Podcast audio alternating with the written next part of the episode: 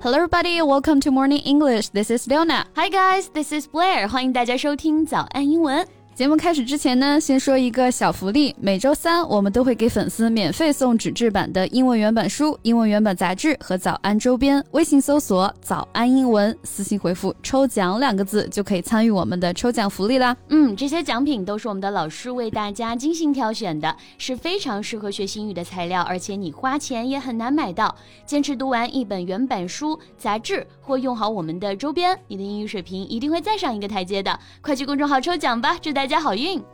二零二四开年的第一场顶奢婚礼啊，这文莱皇室先冲了哈。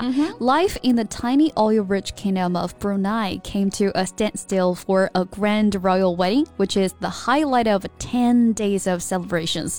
这富得流油的文莱皇室啊，办婚礼都是十天起步啊，这次当然也不例外了。Right, the 32-year-old prince, a British-trained and educated military officer, has become the modern face of Brunei's royal family.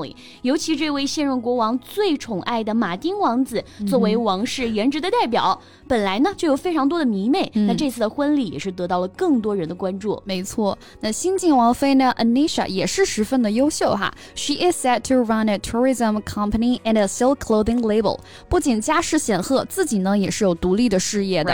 和豪气十足的家族相比啊，两位新人还都挺低调的，以至于大家一直都不知道他们早已经坠入爱河了。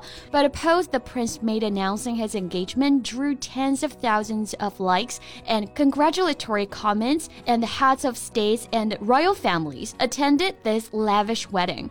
但是呢，无论是官宣订婚，还是这场奢华的婚礼啊，都吸引到了全网的关注。嗯，那我们今天就来聊一聊这场奢华的婚礼以及王子的爱情童话吧。OK，今天的所有内容呢，都已经整理好了文字版的笔记，欢迎大家到微信搜索“早安英文”，私信回复“笔记”。 两个字来领取我们的文字版笔记。说起文莱这个国家，嗯。好像就能想到吴尊啊。虽然呢，它只是一个东南亚的小国，但是依靠丰富的石油资源，皇室和国民的生活都还是非常优越，甚至是奢华的啊。The members of Brunei royal family are known to live extravagant lifestyles and have thrown lavish parties。从这场婚礼其实就能看出来了啊。The couple exchanged the vows at the world's largest residential palace with 1,788 rooms and 250 Seven bathrooms 举办婚礼的努洛伊曼皇宫啊，也就是马丁王子自己的家了，是世界上最大的皇宫。里面呢有两千多个房间，而且都是用金子堆砌出来的装潢啊。那像这种房子啊，我们就可以用 extravagant 来形容，表示奢侈的、铺张的。extra，哎，这个前缀呃可以表示很超过啊，外面这个意思。For example, he rarely used taxis, which he regarded as extravagant。意思就是啊，他都很少坐出租车啊，他认为这是一种很奢侈的行为。那我们觉得是铺张浪费的，也许就只是别人的普通日常啊。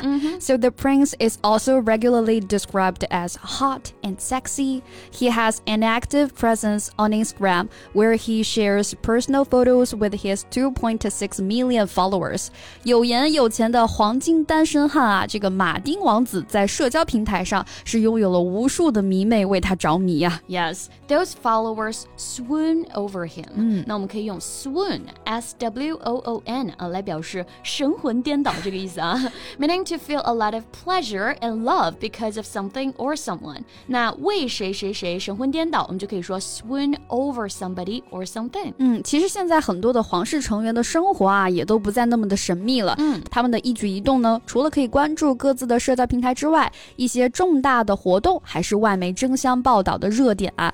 比如之前的女王逝世啊，查尔斯王子加冕呀等等。那今天呢，推荐大家可以通过《泰晤士报》《纽约时报》《时代周刊》等等这些权威的外刊文章来学习英语，会更加的地道，也更加的有趣。没错，我呢每周一到每周五的上午七点啊，都会直播带大家精读外刊。嗯，目前。前已经有超过两万名同学和我一起学习外刊了，只需要微信搜索“早安英文”公众号就可以预约直播啦。嗯，所有的课程都是免费的，就等你的加入了。没错，现在动动手就可以关注预约了。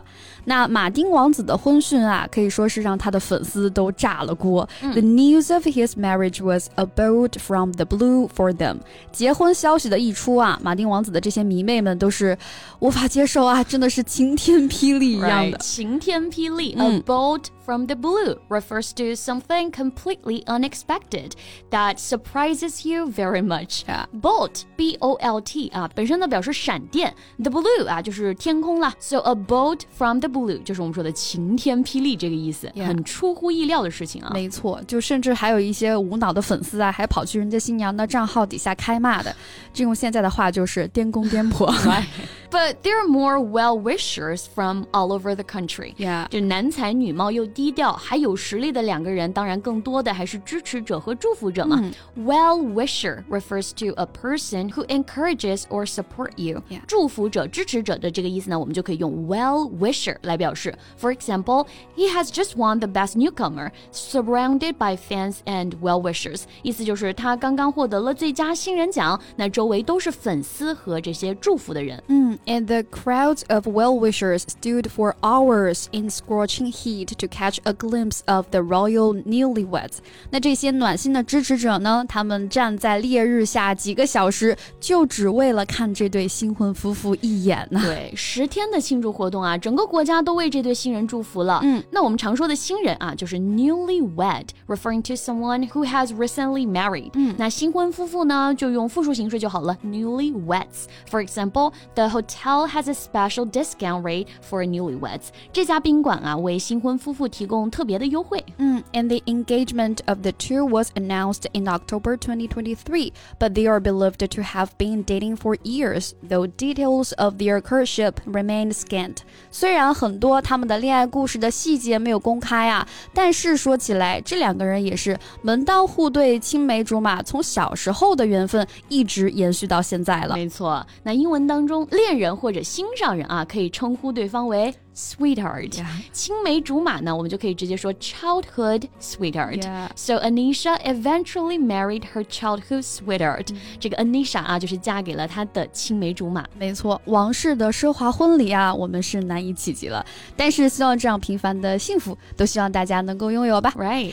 Okay, so this is all about today's podcast, and welcome to leave your comments in the comment area. 嗯，最后再提醒大家一下，今天的所有内容呢，都给大家整理好了文字版的笔记，欢迎。 大家到微信搜索“早安英文”，自信回复“笔记”两个字，就可以领取我们的文字版笔记啦。Okay, thank you for listening, and this is Leona. This is Blair. See you next time. Bye. This podcast is from Morning English. 学口语就来早安英文。